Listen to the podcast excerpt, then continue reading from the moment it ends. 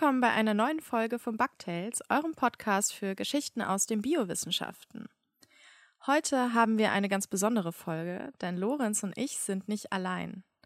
Doch bevor wir verraten, mit wem wir heute aufnehmen, will ich dir, Lorenz, endlich die Geschichte vom 52 Herzwal erzählen. Ja. Ja, das habe ich jetzt ja schon öfter angedroht. Also, der 52 Herzwal ist ein Tier, das im Meer wohnt und bisher hat niemand dieses Individuum gesehen, weshalb man nicht weiß, zu welcher Art er gehört. Doch wie bei allen Walen kann man seine Gesänge aufzeichnen. Und mit den Gesängen kommunizieren Wale miteinander und gerade bei der Paarung sind die sehr wichtig, wenn ein Männchen ein Weibchen von sich und seinen Qualitäten überzeugen möchte. Und während Blau- und Finnwale, also man vermutet, dass er zu einer dieser Arten gehört oder ein Hybrid aus ihnen ist, auf einer Frequenz von 15 bis 20 Hertz singen, singt dieser Wal auf 52 Hertz, also deutlich höher. Und damit ist er allein. Er wird seit 25 oder 30 Jahren beobachtet und wurde noch nie in Begleitung gehört, weshalb man ihn auch als den einsamsten Wal der Welt bezeichnet. So. Also er kommuniziert auf einer Frequenz, wo die ganzen anderen Wale nicht kommunizieren. Hm. Aber ist eigentlich eine sehr traurige Geschichte und auch viele so Filme und Lieder sind inspiriert von ihm. Aber trotzdem, man weiß nicht, ob er wirklich einsam ist. Oder man weiß auch nicht, ob er sich allein fühlt oder einfach gerne allein ist. Und vielleicht verstehen ihn die anderen Wale trotzdem. Also quasi so, wie wenn bei uns jemand lispelt und vielleicht möchte er einfach keine Gesellschaft. Und diese Gesänge von den Walen, die haben ja nicht nur, sind jetzt nicht nur wichtig bei der Paarung, Wale und auch ähm, Delfine wie der große Tümmler nutzen Echoortungen, um sich im Meer zu orientieren. Und Echoortungen benutzen auch Fledermäuse. Und darum wird es heute gehen. Und wie gesagt, nehmen Lorenz und ich nicht allein auf. Mit dabei ist meine ehemalige Kommilitonin Dr. Isabella Mandel. Hallo Isabella. Hallo, schön hier zu sein. Hi.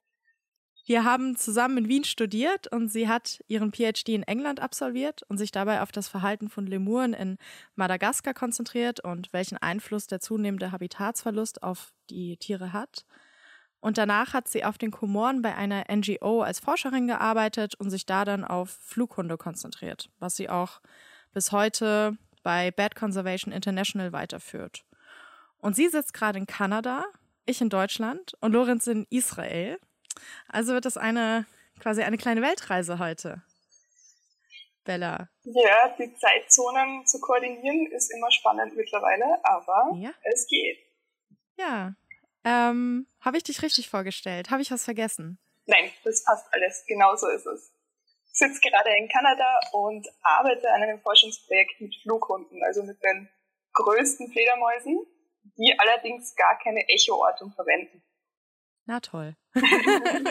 ich weiß.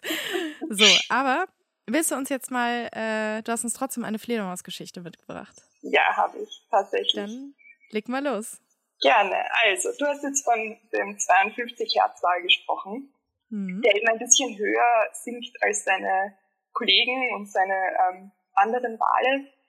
Und es ist jetzt bei Fledermäusen auch so, also jetzt, wir reden jetzt hauptsächlich von den kleinen Fledermäusen, an die man gleich mal denkt, wenn jemand Fledermaus sagt. Die rufen auch wesentlich höher als das, was wir Menschen hören können. Also das menschliche hörbare Bereich geht bis zu ungefähr 20.000 Hertz hoch. Und das kann man auch wirklich nur noch hören, wenn man recht jung ist und noch frische Gehörzellen hat. Also je älter man wird, desto mehr verliert man diese oberen Frequenztöne. Aber Fledermausrufe fangen bei ungefähr 8000 Hertz an und können dann hochgehen bis zu knapp 200.000 Hertz. Wow. Also wirklich im Ultraschallbereich über den menschlichen hörbaren Bereich hinaus. Und deswegen hat man auch ganz lange nicht gewusst, ähm, wie Fledermäuse es überhaupt schaffen, in der Nacht so agil herumzufliegen. Also das war bis vor ungefähr 100 Jahren war das ein Mysterium man hat es nicht verstanden und man fand die Fledermäuse deswegen auch irrsinnig ähm, gruselig. Also dieses, dieses Ganze in der Nacht leben und in der Nacht navigieren, das haben wir als Menschen, können das nicht nachvollziehen, weil sobald bei uns das Licht ausgeschaltet ist, sehen wir nichts mehr, können uns sehr schwer orientieren. Und deshalb sind Fledermäuse immer so ein bisschen ähm, verteufelt worden, beziehungsweise so als Gespenster, Geister, Hexentiere angesehen worden.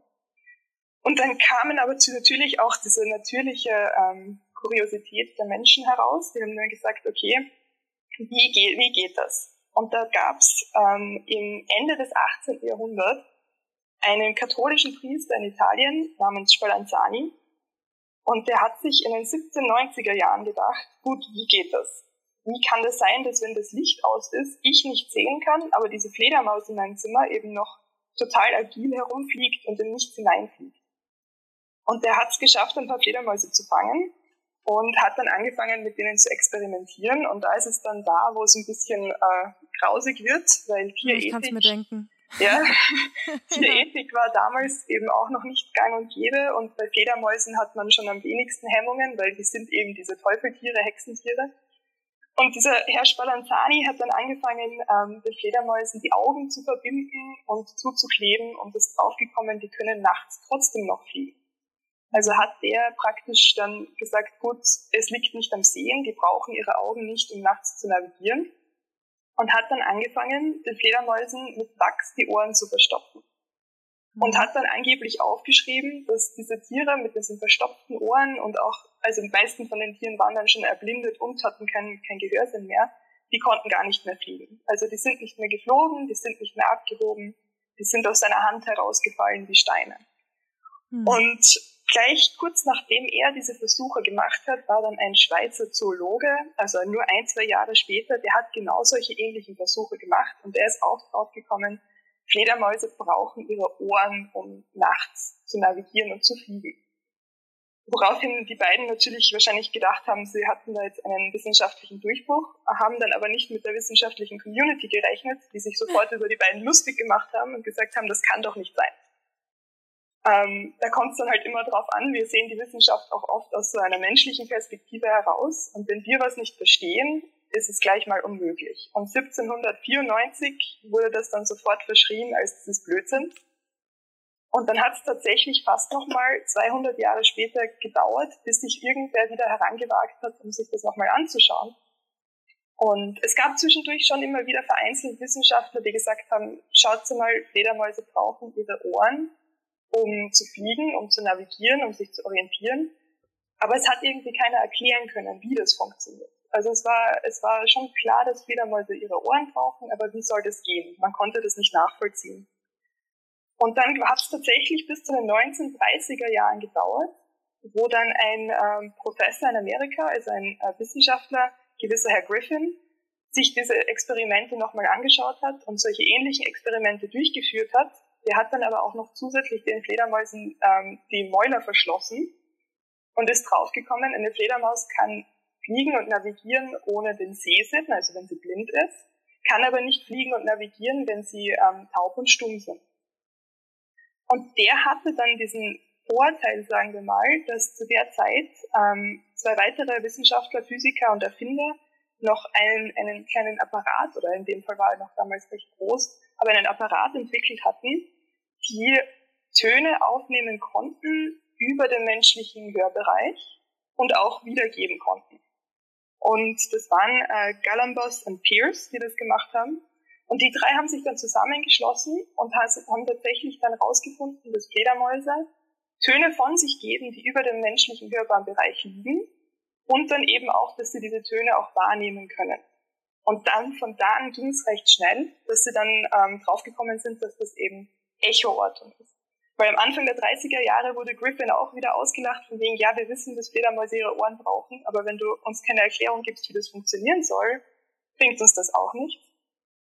Und dann haben die zu dritt eben, die erst, das erste Mal drauf sind sie draufgekommen, dass Fledermäuse Töne von sich geben, diese hochfrequenten Töne auch wieder hören können und haben dann Rückschlüsse gezogen, haben gesagt, gut, Fledermäuse orientieren sich anhand von diesen Tönen, haben das dann auch recht schnell publiziert und äh, haben dann weiter arbeiten dürfen im Zweiten Weltkrieg bei der Weiterentwicklung von Sonar und Radar. Also das geht alles Hand in Hand. Und das Spannende ist eigentlich, dass Menschen schon jahrzehntelang davor mit, mit Sonar- und Radartechnologie gearbeitet haben. Also es war recht, recht schnell verständlich, was da los ist. Man musste das nur mal bei Fledermäusen rausfinden, dass sie das machen. Und es ist eben recht schwierig zu verstehen, wie es geht, weil es geht unglaublich schnell. Also eine Fledermaus stößt einen hochfrequenten Ton aus, der wie gesagt so bis zu 200 Kilohertz, ähm, also 200.000 Hertz liegen kann. Und das ist ein Ton von einer Nanosekunde, also das ist ganz, ganz, ganz kurzer Ton. Und dann wird dieser Ton eben ausgestochen, äh, ausgestoßen, kommt in der Umwelt irgendwo an und das Echo von dem Ton wird dann zurückgestoßen, ähm, kommt dann wieder bei der Fledermaus an und die Fledermaus interpretiert dieses Echo dann und kann sich anhand von dem Echo ähm, ein Bild der Umwelt machen. Dementsprechend brauchen sie ihre Augen auch tatsächlich gar nicht, sondern die hören, wie die Umwelt aussieht. Die können hören, wo ein Gegenstand steht, wo ein Ast hängt, wo ein Insekt sitzt und es ist ganz spannend, weil nicht nur sind diese Töne, die sie ausstoßen, stoßen sehr hochfrequent, sondern die sind auch irrsinnig energiereich. Also man sagt immer, wenn die für uns Menschen hörbar wären, dann wären die so im Dezibelbereich von einem lauten Auto oder sogar einem Zug, mhm. der vorbeifährt. Also man muss sich das so vorstellen, dass die Fledermäuse durch die Gegend fliegen und sich die Seele aus dem Leib schreien.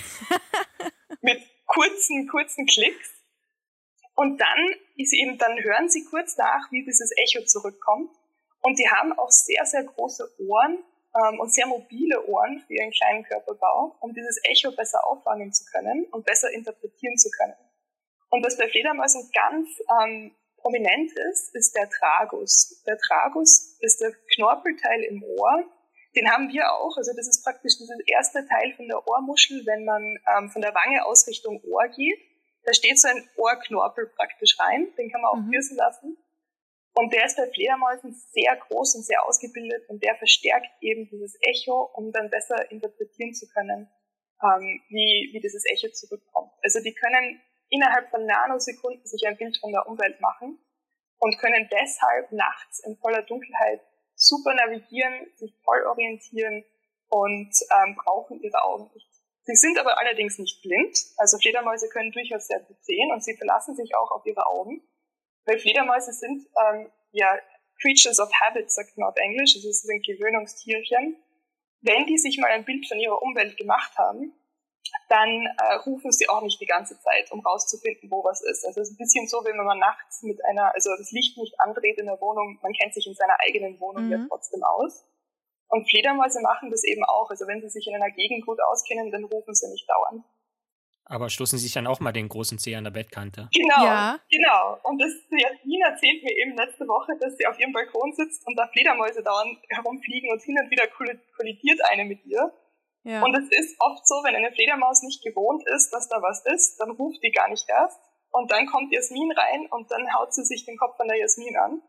Ja. Ähm, es kann aber auch sein, dass es eben noch gerade ist jetzt Babyzeit bei Fledermäusen und junge Fledermäuse müssen auch erst lernen, sich zu orientieren, wie gut man fliegen kann und wie gut das Navigieren funktioniert. Also es kann auch durchaus sein, dass das erst Babys sind, die da immer wieder bei der Jasmin auf dem Kopf landen. Landen würde, würde ich dieses Drama nicht nennen, wenn sie sich mein Hahn verheddern, nach mir beißen. Also ja. geht. Also wenn ich ja. demnächst Tollwut habe, wisst ihr, was los ist, ne? Dann. Ja, so, so, so weit, so gut. Also sie, so, sie wollen es ja nicht absichtlich machen, ne? sie lernen auch. Ja. Aber wir, also wir Fledermausbiologen nutzen das manchmal tatsächlich aus. Ähm, wenn man für eine Studie Fledermäuse fangen muss, dann hängt man Netze oft mal gern in einen Weg, wo die Fledermäuse dann nach, der, nach dem Jagen wieder zurück ähm, in ihre Höhle oder in ihren Baum fliegen, weil die erwarten dann dort nichts und die rufen mhm. dann auch gar nicht. Die wollen einfach nur schnurstracks nach Hause und schlafen. Und man kann das recht mhm. gut ausnützen, wenn man dann ein Netz dorthin hängt, weil die erwarten das dann nicht und dann fängt man meistens mehr Fledermäuse, als wenn man das am Anfang des Abends aushängt und sie noch aktiv nach Beute suchen und ganz viel ähm, mit Echoortung arbeiten. Äh, das stelle ich mir so ein bisschen vor, wie wenn ich noch nach dem Feiern ein bisschen angeschickert dann nach Hause komme. Mhm. Wenn da jetzt da jemand so ein Netz aufhängt, weiß ich auch nicht, ob ich nicht vielleicht reinlaufen würde. Oder wenn ich, oder wenn ich von der Arbeit komme und müde bin und auf mein Handy schaue mhm. die ganze Zeit, weil ich schon wieder Meme-Pages durchscrolle, dann würde ich auch in so ein Netz laufen, kann man mich auch fangen. Genau, also es funktioniert, man kann es bei Fledermäusen ausnutzen, wenn man möchte, ja. Die, die, hm. Es ist ja auch sehr energie, also reich, dass man da dauernd rufen muss. Und wenn es nicht sein muss, dann spart man sich die Energie lieber und landet dann bei einem freundlichen Fledermausbiologen im Netz. Stell dir mal vor, es gibt so zum Beispiel bei Fliegen, so Hausfliegen, ja, denke ich mir manchmal, wenn da so eine reinkommt, die einfach wie so irre im, in der Wohnung in der Mitte rumkreist, ja. Und dann stelle ich mir auch manchmal vor, was wäre, wenn die auch so Echo-Ortung machen würde, aber halt hörbar.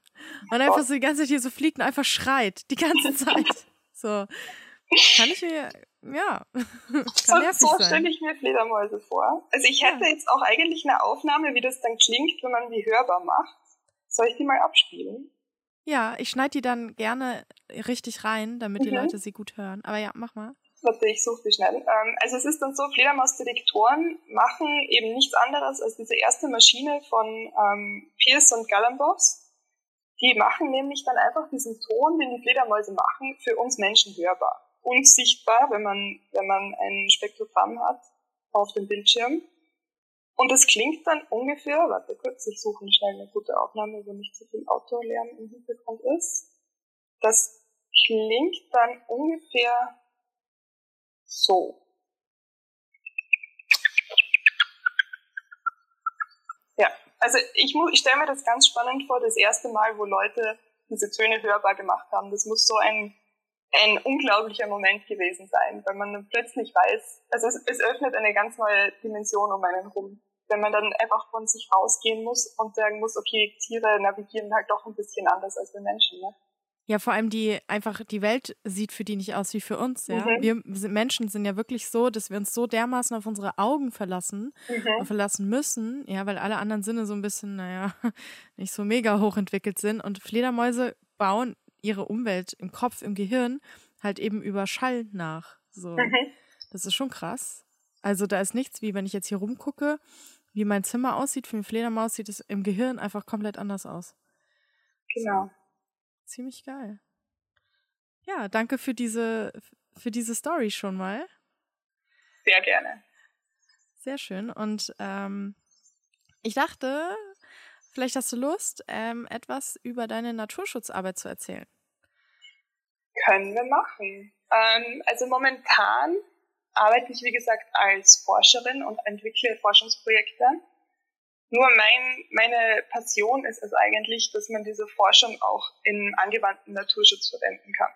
Also mhm. als ich damals zum ersten Mal in Madagaskar war, ich bin eigentlich Verhaltensbiologin und bin halt mit einem Forschungsprojekt nach Madagaskar gefahren, ähm, um mir das Sozialverhalten von dieser Lemurenart anzuschauen. Hat sich dann herausgestellt, dass sie nicht sozial sind. Also ich bin da zweieinhalb Jahre lang im Wald gesessen, habe keine sozialen Interaktionen gesehen ähm, aber dann hat man genug Zeit, sich umzuschauen und dann merkt man eben auch, dass hier ganz viel Habitat verloren geht, auf einer konstanten Basis eigentlich. Also es wird ständig irgendwo abgeholzt, abgewaldet, Wald verbrannt. Und diese Tiere verlieren den, den Habitat, also ihr Habitat sehr schnell und sehr extrem. Und da habe ich dann für mich persönlich entschieden, ich würde gerne meine Forschung auf ähm, Dinge konzentrieren, die diesen Naturschutz eben auch unterstützen können. Und da mhm. fehlt es ein bisschen so an der Verbindung zwischen Akad also akademischen Wissenschaften und angewandten Naturschutz, ob das jetzt Kommunikationsprobleme sind oder ob man einfach nicht wirklich weiß, wie man vor Ort ähm, helfen kann, weil jeder, jeder Kontext so lokal anders ist. Und deswegen war es ganz spannend, als ich dann nach meinem PhD ähm, einen Job angeboten bekommen habe bei einer Naturschutzorganisation, einer NGO auf den Komoren. Die Komoren sind eine ganz kleine Inselgruppe ähm, im Westen von Madagaskar. Also war es ganz interessant, weil ich bin dann reingekommen mit dieser Einstellung, ach, ich, ich kenne mich ja in Madagaskar aus, also kenne ich mich auf den Komoren auch aus. Dem war dann nicht so, weil da war dann, wie ich gerade erwähnt habe, der lokale Kontext komplett anders. Mhm. Und wir haben da aber trotzdem eine ähnliche Situation. Also wir haben so sehr rasanten, sehr starken Habitatsverlust. Und die NGO, bei der ich gearbeitet habe, die haben eben daran gearbeitet, dass man dem entgegenwirkt auf einem lokalen Niveau. Also es war jetzt nicht, dass man von oben hereingekommen ist und gesagt hat, okay, wir machen da jetzt einen ähm, Nationalpark draus und das darf keiner mehr abholzen, sondern das war also die arbeiten von unten herauf, die schauen, dass die lokale Bevölkerung, also sie schauen einmal, warum abgeholzt wird, warum der Wald verschwindet und dann greifen sie bei diesen Problemen an ähm, und unterstützen die lokale Bevölkerung von unten herauf. Ich wollte gerade mal fragen, kannst du mhm. vielleicht kurz erzählen, was der, was den Habitatsverlust verursacht, also was das bedeutet? Ja, es ist, es ist wie gesagt, es ist immer ähm, ein bisschen kompliziert. ähm, weil es eben sehr lokal bedingt ist. Aber in, auf den Komoren speziell ist es so, dass die Komoren waren eine französische Kolonie bis in die 60er, 70er hinein. Und das bedeutet auch, dass äh, Frankreich eben mehr oder weniger die, die Rechte über den Wald und über das, über den Habitat, über das Habitat hatte. Das heißt, Frankreich mhm. wollte, dass dort Gewürze angebaut werden. Dementsprechend wurden dann Zimtbäume angebaut, Gewürznelken angebaut, ähm, Sisal wurde angebaut, das ist so eine Pflanzenfaser. Und die lokale Bevölkerung durfte dann ihre, ihre, also ihren Agraranbau mehr oder weniger nur in Gegenden machen, die nicht für diesen Gewürzanbau ähm, geeignet waren. Das heißt, die mhm. bekamen praktisch so die, die nicht hochqualitativen ähm, Gegenden zum selber anbauen. Und da kann man sich vorstellen, dann geht das geht praktisch der Wert der, der Erde, der Wert des Agraranbaus geht schnell verloren. Also da ist die Erde sehr schnell ausgelaugt. Und dann, sobald Frankreich eben ähm, die Kolonialherrschaft aufgegeben hatte bei, bei den Komoren, sind die Leute dann sofort in die Gegenden reingezogen, wo es bessere Erde gab, wo es bessere Möglichkeiten gab ähm, für den Agraranbau und haben den dann aber auch relativ schnell auch ausgelaugt. Wie gesagt, der wurde ja schon Jahrzehnte vorher für Gewürzanbau verwendet und dann wird halt immer mehr und mehr geht's dann in den Wald rein. Und dann wird Wald abgeholzt und dann die, die Erde, die dort für den Agraranbau verwendet. Also das ist alles, mhm. kommt von einer, einem Bedürfnis heraus, sich und seine Familie zu, ähm, ja, zu überleben. Und, und das sind aber alles Einzelpersonen oder gibt es auch behördliche Strukturen, die das irgendwie regulieren oder so? In dem Fall waren es alles Einzelpersonen. Also auf den Komoren okay. sind es Einzelpersonen. Ähm, das wird auch nicht irgendwie von Madagaskar zentral verwaltet oder so, sondern die sind nö. unabhängig, okay. Die sind unabhängig. Also die machen das, mhm. die machen das für sich und auf der Insel, auf der ich war, speziell, auf Anjan, da ist die Populationsdichte sehr hoch für, den, für die Fläche, mhm. die es gibt. Und dazu kommt noch, dass es ähm, sehr viel Berge gibt. Also man kann gar nicht überall Agrar anbauen, weil mhm. es einfach zu steil ist. Und dementsprechend ist man da recht schnell an die Grenze gestoßen, von wegen, wo man überhaupt ähm, Essen anbauen kann und hat diese Erde ausgelaugt und hat damit sich, also sich selbst auch in eine, ja, in eine Armut gestürzt, weil man konnte dann plötzlich auch nicht mehr weiter ausbauen und damit konnte man seine Familie nicht mehr füttern. Ähm, und es war halt, also es ist eine Situation, die, die sehr lokal ist, aber man sieht ähnliche Sachen in, in anderen Ländern auch. Also in Madagaskar hat man auch ein bisschen so gesehen den, den Effekt von dieser ehemaligen Kolonialherrschaft der Franzosen, weil die haben das dann so geregelt, dass Wald staatlich, staatliches Land ist. Also auch wenn du in deinem Dorf mhm. oder in deiner Stadt mitten im Wald wohnst, der Wald gehört dem Staat. Und das Land, was du selbst bearbeitest, gehört dir. Also die logische Schlussfolgerung in dem Fall ist es, du holst den Wald ab und bearbeitest ja. das Land. Hm. Oh Mann. Ähm, und dementsprechend, es gibt halt, es, man muss sich diese Sozialstrukturen einfach anschauen, um zu verstehen, warum Wald abgeholzt wird. Und es ist immer leicht zu sagen, oh ja, Wald wird abgeholzt, das sind alles schlimm und die wissen nicht, was sie an ihrem Wald haben. Das stimmt ja gar nicht. Die leben vorne und mit dem ja, Wald. Ähm, aber sie haben einfach kein, teilweise keine andere Chance, irgendwie eine, ähm, wie sagt man so, ein, ein Eigenschaft, Eigentum oder Eigenverwaltung über ihr Land zu bekommen. Ja, typisch koloniale Strukturen, ja, ne? Also, auf jeden Fall. Dann schön immer mit dem Finger auf die zeigen, sagen, oh mein Gott, guck mal, äh, was da alles schief läuft und aber halt selber als Weiße dafür gesorgt haben, dass es so läuft. Ja. Genau. Und deswegen also. fand ich es für mich ganz, also für mich auf einem persönlichen Level war es ganz wichtig, weil diese NGO, bei der ich gearbeitet habe, die ist eine lokale NGO, die ist aus, also in den und aus den Komoren. Und ich war dort unterstützend. Also ich habe ihnen geholfen, ähm, Forschungsprojekte aufzusetzen, die ihre Aktionen oder Aktivitäten unterstützt haben. Und das war mir ganz wichtig, einfach, dass ich da jetzt nicht reinkomme mit dieser Einstellung, hey, ich weiß alles besser, weil das stimmt ja, ja gar nicht. Ich kenne mich ja viel weniger aus in dem Land als Leute, die dort aufwachsen und dort leben. Aber ich habe dafür ähm, andere Möglichkeiten gehabt, andere Skills zu lernen, die ich dann dort weitergeben konnte. Hast du manchmal das Gefühl, dass Conservation, Naturschutz bei größeren Organisationen vielleicht manchmal trotzdem noch so einen kolonialen Touch hat? Ja und nein. Also ich, ich habe es jetzt vom, so wenn man sagt, so on the ground mitgekriegt, dass sich da doch Strukturen ändern langsam. Mhm. Ähm, und vor allem man versucht auch eben dieses mit diesem Capacity Building, man versucht eben diese Aufgaben und die, ähm, die Techniken zu übergeben an Leute, die wirklich dort leben und dort wohnen und die damit, damit umgehen müssen, weil es ihr Alltag ist.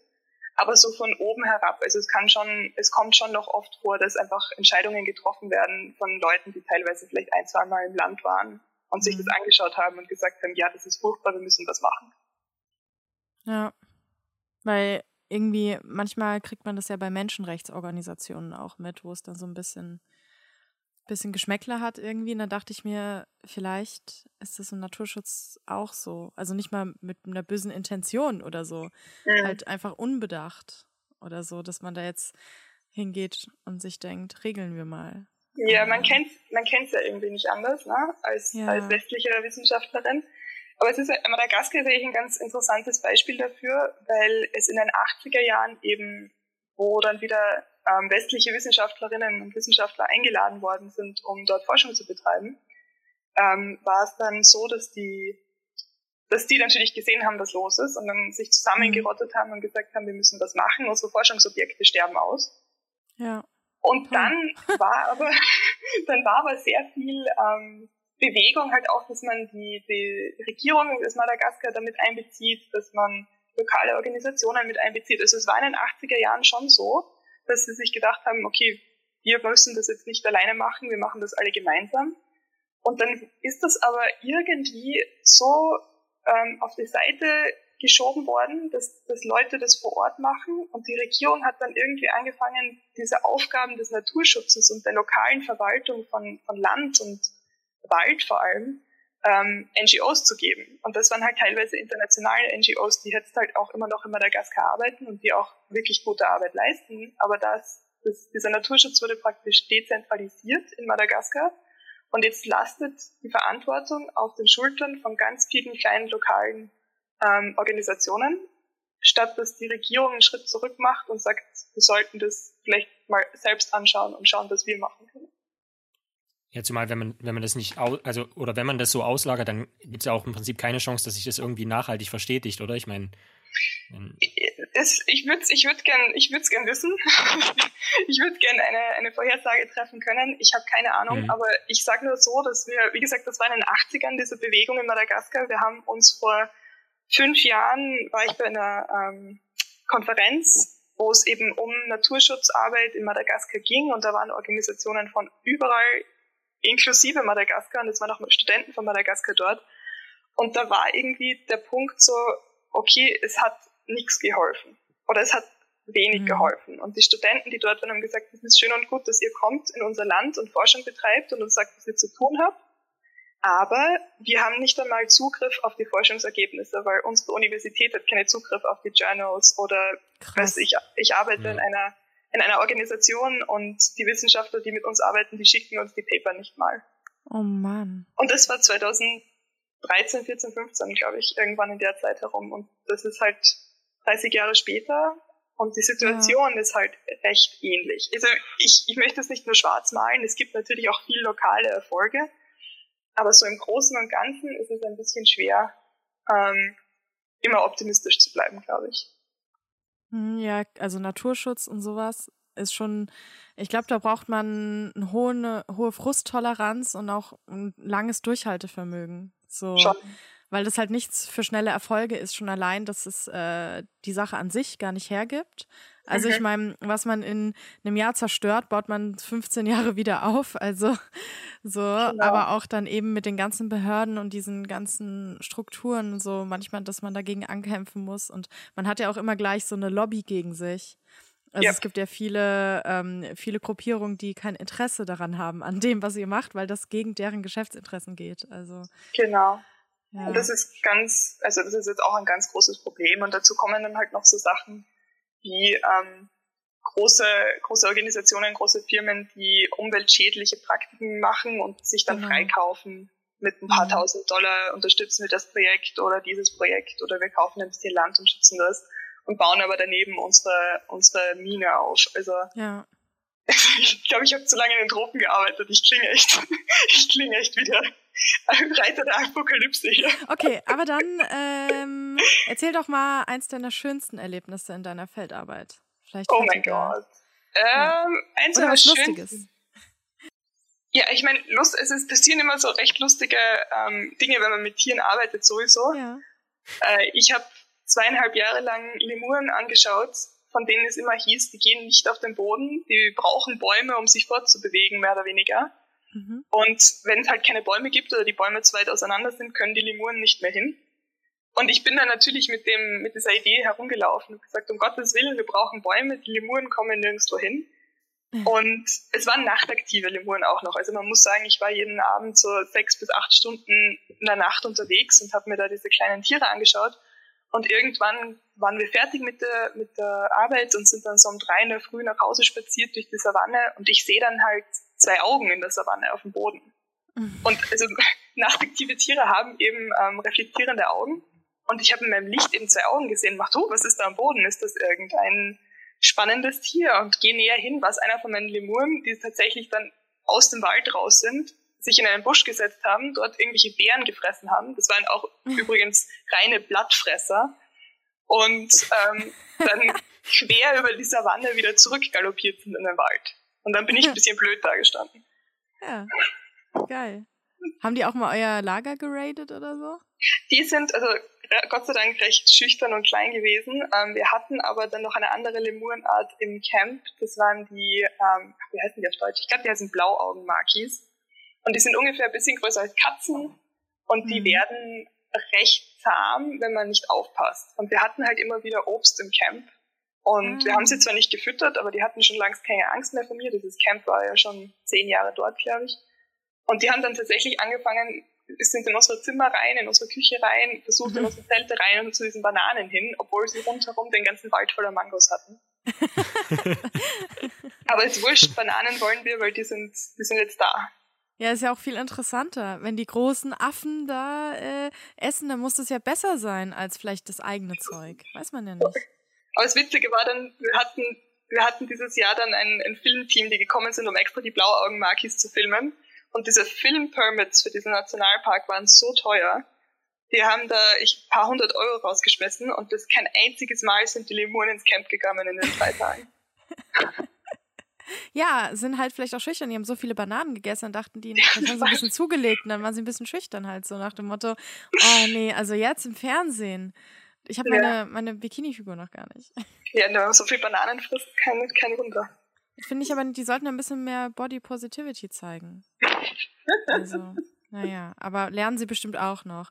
So, ich sag dir, du kommst in zehn Jahren äh, wieder und dann ist das Camp einfach nur, wird es von Lemuren geführt. Ja, sicher. Und stehen da, erforschen da gerade irgendwas, wie man am geilsten Bananenbäume anbaut dort oder so. Ich erwarte das. Das ist völlig, völlig, was ich erwarte. Geil. Aber hatte, äh, was hattest du in deiner Arbeit bei der NGO oder sonst wo? Ähm, vielleicht fällt dir ein, dein schönstes Erfolgserlebnis. Puh. Ähm. Also kann, wenn du jetzt anfängst zu weinen, so ich hatte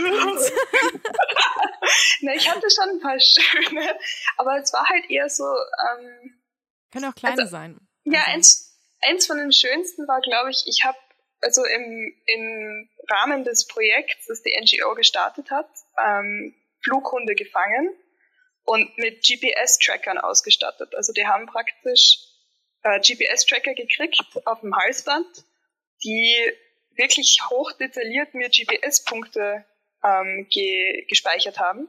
Und zwar, ich habe die so programmiert, dass wenn das Tier fliegt, dass tatsächlich alle paar Sekunden ein GPS-Punkt genommen wird. Und wenn das Tier dann sitzt, dass dann praktisch keiner genommen wird. Das heißt, ich kann dann anschauen, wo das Tier geflogen ist und wo es gesessen ist. Und das einfach eines der schönsten Erlebnisse in den letzten paar Jahren war, dass das funktioniert hat. Weil das, da ist so viel Technologie und so viel ähm, Koordination im Spiel und wir haben es tatsächlich geschafft, zwei von den fast seltensten Flughunden der Welt zu fangen, mit Sendern auszustatten die dann eine Woche später wiederzufinden und dann haben wir tatsächlich ein paar Monate Daten von denen gekriegt und ich kann dir genau sagen, wo welcher Flug und zu welcher Zeit war letztes Jahr. Geil. Du Stalker. Wollte gerade sagen, haben die, haben die alle den AGBs zugestimmt? Die, die wurden nicht gefragt, die wurden in Netzen gefangen. Ist aber nicht so nett. Nee, ich weiß. Gut, andererseits, wie, ich weiß nicht, wie man dann mit denen kommuniziert. Schreit man die dann auch an? So, ah, damit sie so hochfrequent. ja, die sind, wie gesagt, die, die verwenden keine Echoortung, die so, verwenden tatsächlich ihre Augen und ihre Ohren ja. und ihren Geruchssinn, um sich ja. zu orientieren. Die sehen ähm, aber auch so, äh, Flughunde haben ja ein ganz anderes, einen ganz anderen Kopf als äh, genau. Fledermäuse, die Echoortung. Also die meisten Leute finden Flughunde süßer. Mhm. So, weil Fledermäuse total. Ich, ich stelle auf jeden Fall ein paar interessante Fotos ähm, auf unsere Webseite, weil da habe ich so ein paar Lieblinge. Ja, die, ähm, ähm, keine Ahnung, wie die heißen. Ich muss, mit, ich muss noch mal gucken. Ähm, die eine sieht aus wie ein Ferengi von Star Trek. Also. Die kommen irgendwie dauernd in unseren Bugtails-Folgen vor. Ich muss auch von den Ferengi auch ein Bild reinstellen, weil ich rede so oft von denen. Ja, Aber halt mit so extrem, mit die Nase, äh, diese, wobei Hufnasenfledermäuse auch so ein bisschen, man muss ja, es mögen. Man muss es mögen, das stimmt. Aber es ist auch spannend, weil Hufeisennasen sind die Fledermäuse, die nicht schreien, sondern die stoßen diese Echorufe aus der Nase raus. Geil. Und deshalb haben die praktisch wie so, wie so ein Lautsprecher, wie so ein Verstärker im Gesicht. Und wie der Name schon sagt, bei Genau so sehen sie aus. Genau. Die haben entweder so hufeisenförmige ähm, Gebilde oder teilweise schaut es einfach wirklich aus wie irgendwelche crazy Architektur im Gesicht. Ja. Und das, das ist ganz, ganz spannend. Ähm, und die sind meist die, die dann eben die Rufe aus der Nase ausstoßen und nicht aus dem Mund.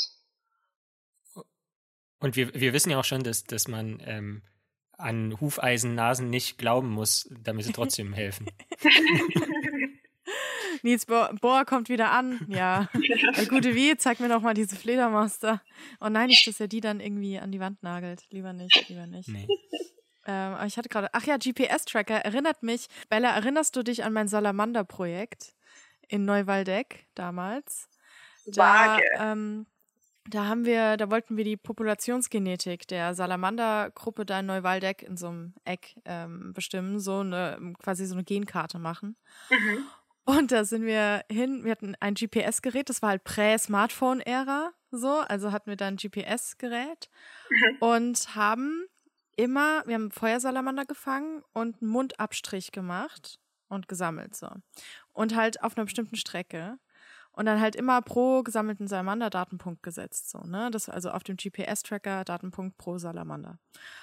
Und dann, das haben wir dann so sechs Stunden gemacht, bis ähm, dem Kollegen, der für das äh, GPS-Navigation zuständig war, auffiel, dass wir zweimal an derselben Stelle vorbei, also gelaufen sind, wir sind im Kreis gelaufen.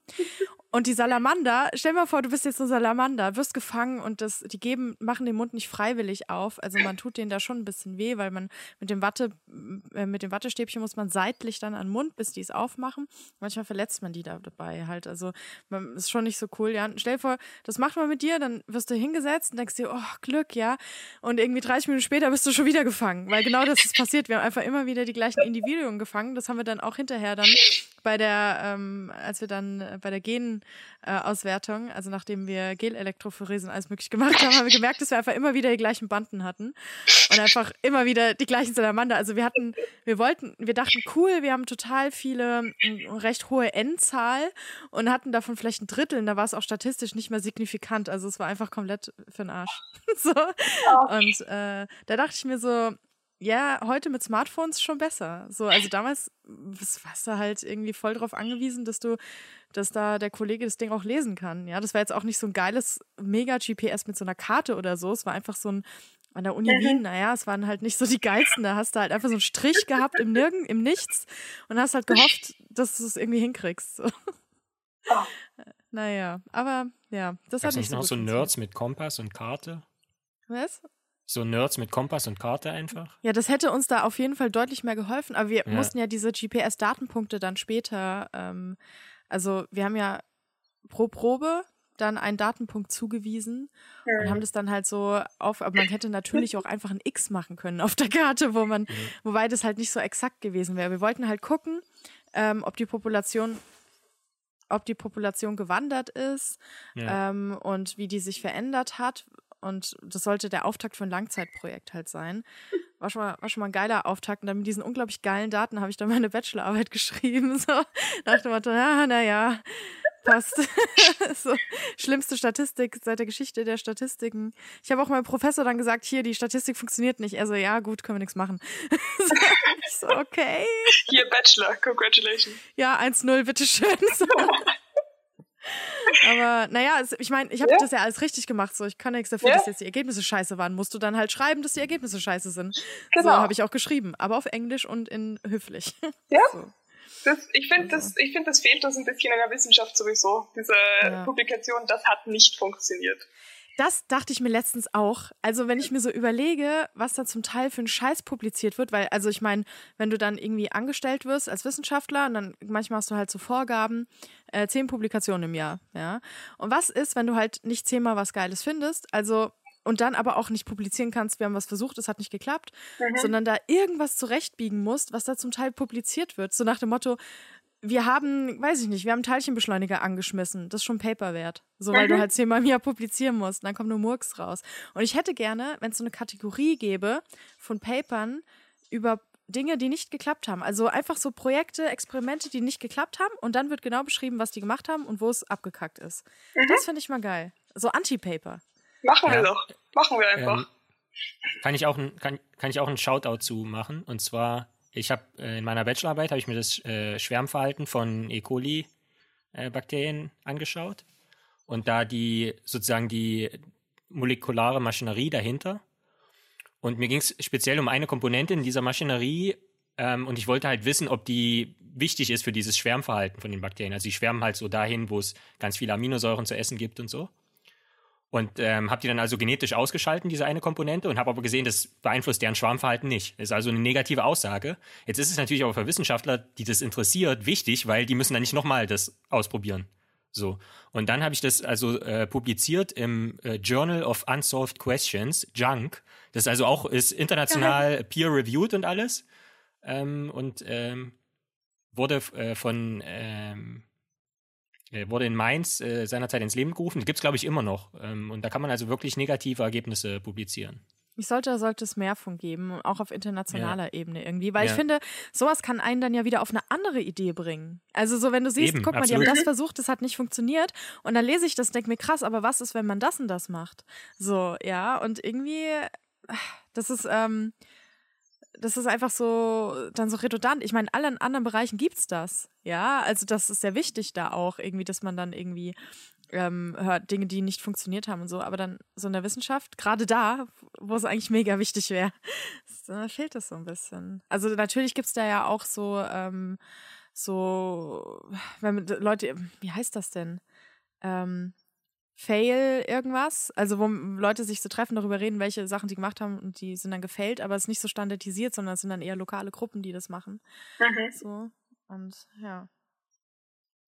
Ja, es wird halt hm. systemisch überhaupt nicht honoriert oder so. Wie, wie du schon gesagt hast, ja. wird ja nur honoriert, was publiziert wird und am besten mit hohem Einfluss und so. Und dann werden da Sachen mitunter zurechtgebogen, ist halt äh, nicht, ja, nicht, aber äh, hallo. ansehnlich. Also manchmal so, was da für Dinge, wenn man manchen Paper, wenn du die Statistik da genauer liest und dir dann, da denkt man sich schon manchmal so, also wie haben sie, also da haben sie jetzt aber auch wirklich auf Biegen und Brechen da irgendwie versucht, so eine Signifikanz hinzubiegen mit einem viel zu kleinen N und so. Da denkst du halt schon manchmal so, ja, hm. wenn du dann versuchst, das zu wiederholen und dann nicht reproduzieren kannst, dann merkst du ja. schon, was für ein geiles Paper das war. Meine Lieblingspublikationen waren die, die am Anfang von dieser Pandemie rauskamen plötzlich. Ach du Scheiße, ja. Und dann, ich meine davon ab, dass halt viele ein recht kleine, kleines N hatten, also recht wenig ähm, Leute zum Vorzeigen überhaupt. Das mein Lieblingsding war, wenn man ganz oben bei dem Paper schaut, steht oft mal, wann das eingeschickt worden ist, wann es akzeptiert worden ist und wann es publiziert worden ist. Mhm. Und so halten sich die Journals, geben sich damit praktisch mehr oder weniger ein bisschen an, von wegen, schau, wir können das ganz schnell machen. Und diese ersten paar Paper, die ich halt auf, auf, ähm, von dieser Pandemie gesehen habe, die hatten kein Peer Review. Also die gingen nicht durch diesen, diesen Prozess, mhm. dass es zu anderen Wissenschaftlern geschickt worden ist, um, um mal durchzulesen, sondern die wurden eingeschickt am gleichen Tag, wie sie akzeptiert worden sind. Ja. Und, da denke ich mir auch dann so, kam ja auch geil bei raus, gell? Kam dann ja raus, diese, wo war es, im Lancet oder so, mit gefälschten ähm, Ergebnissen? Wo du dann halt auch denkst, ja, wäre halt nicht passiert, wenn ähm, es Peer Review abgelaufen wäre, weil ähm, dann wären den Leuten aufgefallen, dass die Ergebnisse viel zu detailliert und gut sind äh, dafür, dass äh, das so mitten in der Pandemie alles neu, es gab noch keine Standardisierung und die wissen da quasi alles über diese, weiß nicht wie viel tausend Patienten, obwohl die Krankenhäuser dann dort sagen, nee, so so legen wir die Daten gar nicht an. Aber dadurch, dass halt alles durchgepeitscht wurde, kam halt Murks raus. Da konnte, wie hieß diese Firma, die dann halt eben gefälschte Daten geliefert hat? So, und dann die damit gearbeitet haben, Paper gemacht haben und dann kam raus, ups, alles für, ein, für einen Eimer. Ich kann ja. mich nur erinnern, wie sie am Anfang gesagt haben, Ibuprofen ist schlecht oder irgendein Medikament ja, haben sie ja sofort verteufelt genau. gehabt am Anfang. Und das war eben auch so ein Fall von, das, das war keine Studie. Im ja, Endeffekt. Natürlich nicht. Das war, das war, also, aber, aber, aber, wo wir gerade bei fehlerhaften Dingen sagen, Bella, du bist ja quasi Nobelpreisträgerin, bisschen. das kannst du doch auch mal erzählen. Oh, so als Abschluss. Ähm, ja, also es gibt sowas wie den Anti-Nobelpreis. Ähm, auf Englisch heißt der Ig Nobel Prize, also mehr oder weniger so das, das Gegenteil vom Nobelpreis. Und da wird Forschung ausgezeichnet, die ein bisschen den Rahmen sprengt. Ich glaube, man äh, nennt ihn den alternativen Nobelpreis hier. Auf Deutsch? Okay, sehr gut. ja. Ähm, der alternative Nobelpreis. Und der, der wird in Forschung ausgezeichnet, das so ein bisschen den Rahmen sprengt, beziehungsweise einfach ähm, wissenschaftlich teilweise komplett in Ordnung ist, aber halt Sachen anschaut, die nicht unbedingt in der Wissenschaft angeschaut werden. Also ich glaube, oder irgendwann hat einen mal den alternativen Friedensnobelpreis bekommen. Das war der, das war der Bürgermeister von irgendeinem polischen, von einer polischen Stadt, weil der Falschparker irgendwie mit einem Tanker über Falschparker drüber, drüber gefahren ist. Das ist natürlich Ist natürlich auch eine Alternative, aber der, seine, seine Perspektive war, wir brauchen hier, ähm, wir brauchen keine Falschparker in unserer kleinen Stadt. Und ich hatte, als ich meinen Bachelor gemacht habe, ähm, das gute Glück, in einer Forschungsgruppe arbeiten zu können, die sich eben angeschaut haben, das Verhalten von Reptilien, aber ganz genau gesagt eben mehr oder weniger sich angeschaut haben, wie intelligent eigentlich Schildkröten sind. Und eine Seite der Intelligenz ist eben auch so ein bisschen diese empathische Intelligenz. Von wegen kann man sich in, die, in eine andere Schildkröte reinversetzen, mehr oder weniger. Und man weiß eben, dass zum Beispiel Hunde und Schimpansen und Delfine und Menschen das können. Ähm, und Papageien und Elefanten etc. etc. Und äh, die, die damals dieses, ähm, die Forschungsgruppe geleitet hat, die hat sich eben auch anschauen wollen, wie empathisch können Schildkröten sein. Und als Messwert für diese Empathie haben wir uns angeschaut, ob bei Schildkröten das Genen ansteckend ist. Stimmt, ich erinnere mich. Hab's sogar gelesen.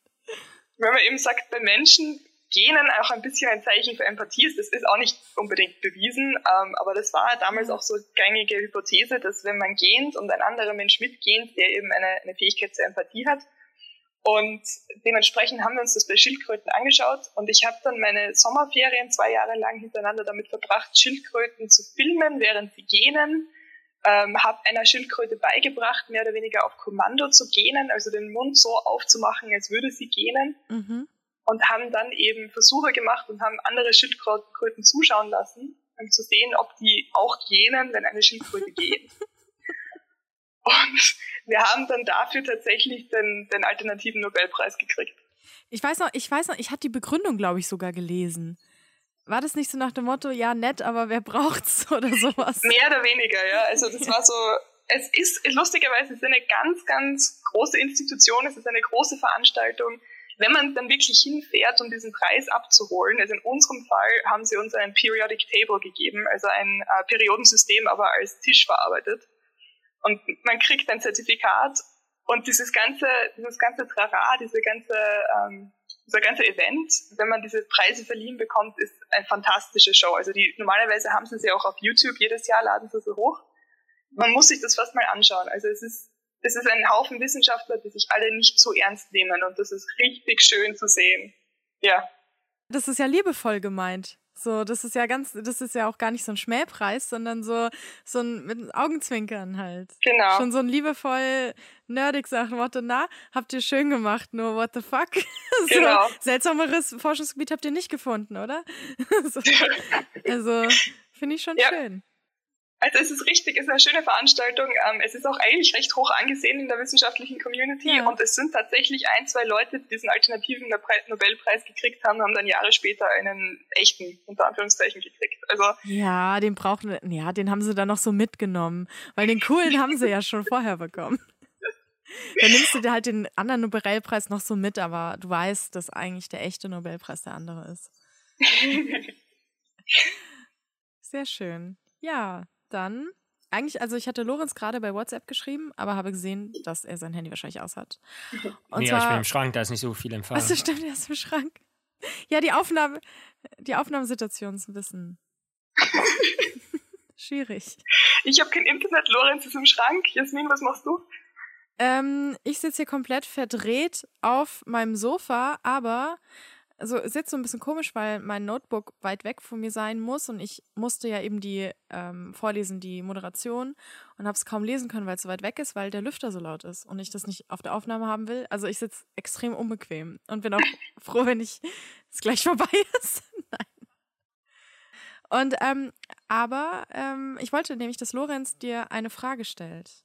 Lorenz. Ah, ich, ja, ich, ich habe hab noch eine Frage und zwar ähm, war das Zufall, dass du, da, also bist du jetzt im französischen Teil Kanadas, weil das quasi in Madagaskar und auf den Komoren französische, ehemalige französische Kolonie war? Oder gibt es da eine ganz andere Einstellung, was so Nichtregierungsorganisationen und Naturschutz betrifft? Wie kam, wie kam das, dass du jetzt in Kanada bist, um ein Projekt auf den Komoren zu machen? Ja, also ganz einfach, mein äh, Freund, mein Partner hat hier eine PhD-Stelle gekriegt.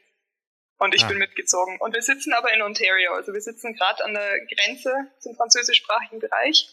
Ähm, und ich habe Gott sei Dank das Glück, dass Bat Conservation International eben sehr international ist und die zahlen mir jetzt dafür, dass ich auf den Komoren weitermache. Weil diese Flughundeart, mit der ich eben arbeite, die so vom Aussterben bedroht sind, dass die gesagt haben, wir können das jetzt nicht einfach ignorieren, es ist egal, wo du sitzt, Hauptsache das mhm. Projekt geht irgendwie weiter. Aber in Kanada sitze ich eigentlich nur wegen meinem Freund. Mhm. Aber kannst du das, also wie häufig musst du dann vor Ort sein dort und wie viel kannst du von zu Hause aus koordinieren? Seitdem ich nicht mehr auf den Komoren wohne, das ist seit Mitte letzten Jahres, war ich, glaube ich, noch mal dreimal dort. Ähm, mhm. Und ich war eben auch an diesem März dort. Ich hätte eigentlich den ganzen März dort sein sollen und dann ist eben die Pandemie ausgebrochen und ich wurde evakuiert. Mhm. Ähm, aber ich hätte eigentlich geplant, nochmal dieses Jahr ein paar, ein, zwei Monate nochmal runterzufliegen und nächstes Jahr eben dann auch. Aber so zwei, dreimal im Jahr unten sein reicht völlig, weil normalerweise koordinieren wir uns da ganz gut mit ähm, einfach übers Internet und wir telefonieren uns einmal in der Woche zusammen. Mhm. Und es ist ein sehr reger E-Mail-Verkehr momentan. Also es funktioniert, es ist nicht ideal, aber es funktioniert. Ja. Und wie, wenn du das jetzt mal, also du hast ja schon gesagt, was so vor 30, 35 Jahren auf Madagaskar passiert ist, wenn du jetzt deine eigene Arbeit und deren potenzielle Ergebnisse mal in die Zukunft projizierst, was glaubst du, was aus diesem Projekt wird in den nächsten fünf Jahren? Also habt ihr überhaupt noch so viel Geld? Ist das irgendwie ähm, gesichert, zumindest, dass es weitergehen kann? So, Bella, hau mal raus. Lorenz ähm, ist immer sehr analytisch. Nein, es ist völlig, völlig zu Recht. Ähm, das Problem mit diesen Geldern ist eben, dass, wie wir vorhin kurz angesprochen haben, Leute wollen Ergebnisse in zwei, drei, fünf Jahren sehen. Das geht's halt mhm. halt nicht wirklich. Ne? Ja. Wir versuchen mittlerweile seit einem Jahr ähm, Geld zu bekommen, damit dieses Fledermausprojekt weiterführt, weil die Idee dahinter ist, dass wir möglichst rausfinden, was für Ressourcen die Flughunde brauchen, damit wir dann diese Ressourcen ähm, beschützen können oder auch anbauen können auf den Inseln. Und momentan ist die Finanzierung überhaupt nicht gesichert dafür. Also wir, wir schreiben immer schön Projektanträge. Der nächste ist, glaube ich, nächste Woche fällig. Äh, aber mhm. es ist auf lange Sicht, also über die nächsten paar Monate hinaus, ist gerade gar nichts gesichert. Und das ist natürlich dann wieder so eine so ein, ein Faktor der Unsicherheit, der dazu führt, dass man halt nicht weiß, wie, wie weit kann dieses Projekt wirklich gehen oder muss das jetzt auf Eis gelegt werden und was passiert in der Zwischenzeit.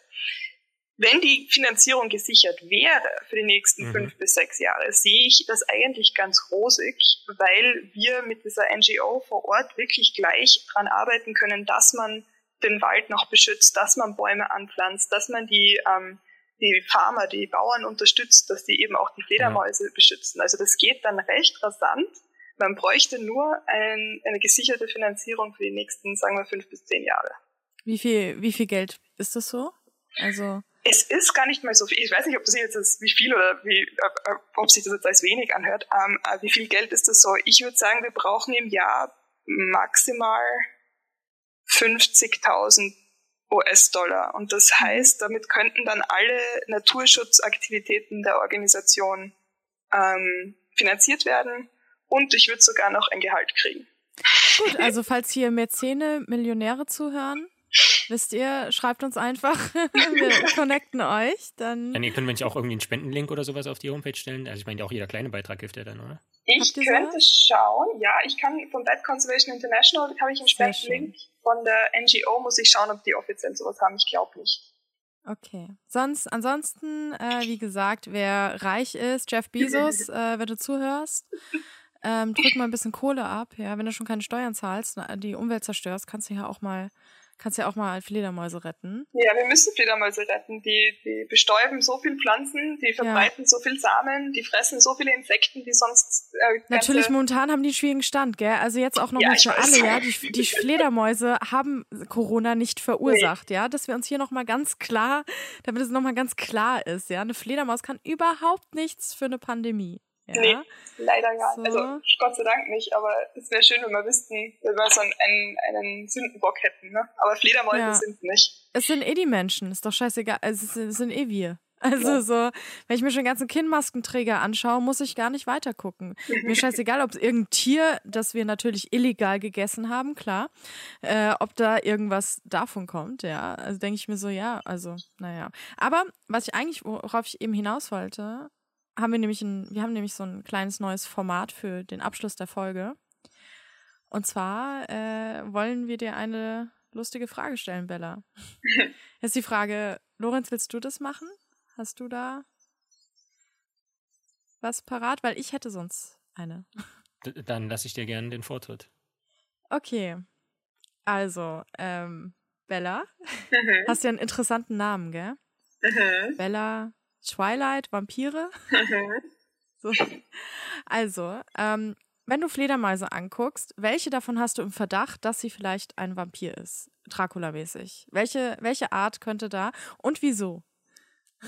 Bei hm. welcher bist bei, bei welcher denkst du, äh, hm.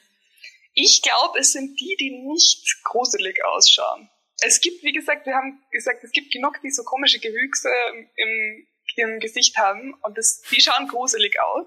Ja. Aber es gibt so viele Arten, die eigentlich einfach aussehen wie Mäuse mit, mit Flügeln. Und dann so diese einen so in Sicherheit wiegen. Ja, ich glaube, es ist eine von den, den kleinen, weil spitze Zähne haben sie alle. Mhm. Also es wäre dann eine von den ähm, von den Vespa-Fledermäusen, also von denen, die einfach aussehen wie, wie Mäuse mit Flügeln. Mhm. Ja, dachte ich mir, klein und niedlich und dann aber faustdick hinter den Ohren, dann guckt man mal nicht hin und auf einmal steht ein ausgewachsener transsilvanischer Gentleman. Genau dachte ich mir, ja gut, ich vertraue dir da auch als Biologin so. ich weiß ja, dass hier, die, dass hier die Fachfrau, dass hier die Fachfrau spricht. Also stimmt das auch. Sag gern eine Art, die können wir dann auf Sündenbock. Nee, die wir verteufeln hier jetzt gar nicht, ne? Hast Angst, ne? wenn du jetzt sagst, wenn du wüsstest, wenn du wüsstest, was hinter den, was hinter den Kulissen gerade passiert bei Fledermausbiologen, ähm, es gibt so viele Treffen und so viele Initiativen momentan, damit Fledermäuse gut dastehen. Ja, das kann ich mir vorstellen. Dominik Eulberg ist ein Freund von mir, der macht auch gerade ganz viel, der macht ja auch schon immer genau. ganz viel von Fledermausschutz, aber gerade sind die Leute eher ein bisschen. Genau. So, dementsprechend, ich, wie gesagt, also es gibt gerade genug, genug Informationen online, wenn man sich wirklich informieren möchte. Aber die Vorstellung, dass ein ausgewachsener Vampirmann vor dir steht und dich anschreit hochfrequent, ist sehr lustig. oh Mann, wer weiß, was sich da immer in meinen Haaren verfängt. Nicht, dass ich dann eines Tages hier mal ausgesaugt liege. Das wäre nicht so schön. Aber dann vielen, vielen Dank für all die tollen Fledermaus-Geschichten. Das ist auf jeden Fall eine süße Folge. Das heißt, ich kenne ich kenn schon zwei Leute, die uns Fanart schicken werden. so. Und vielen Dank für die spannenden Geschichten und weiter viel Erfolg bei deinem Fledermaus-Projekt. Und vielleicht kommt ja jetzt der Durchbruch mit diesem Podcast und ihr kriegt Millionen von Euro gespendet. Das wird ganz bestimmt passieren. So. Dankeschön. Danke jedenfalls, ja, es war großartig. Dankeschön, es war super hier zu sein. Ja, Ende. Das war's schon wieder mit der aktuellen Episode von Bugtails, eurem Lieblingspodcast für Geschichten aus den Biowissenschaften. Das war Episode Nummer 8. Die 8 auf die Seite gelegt ist das Zeichen für unendlich und wenn ihr unseren Erfolg verstetigen wollt und nachhaltig dafür sorgen wollt, dass es weiterhin Podcasts gibt, dann abonniert uns und bewertet uns höchst positiv auf allen gängigen Plattformen auf unserer Webseite, schreibt uns Kommentare in den sogenannten sozialen Medien auf Twitter und Instagram. Und wir würden uns freuen, wenn ihr uns auch beim nächsten Mal wieder zuhört. Macht's gut. Ciao.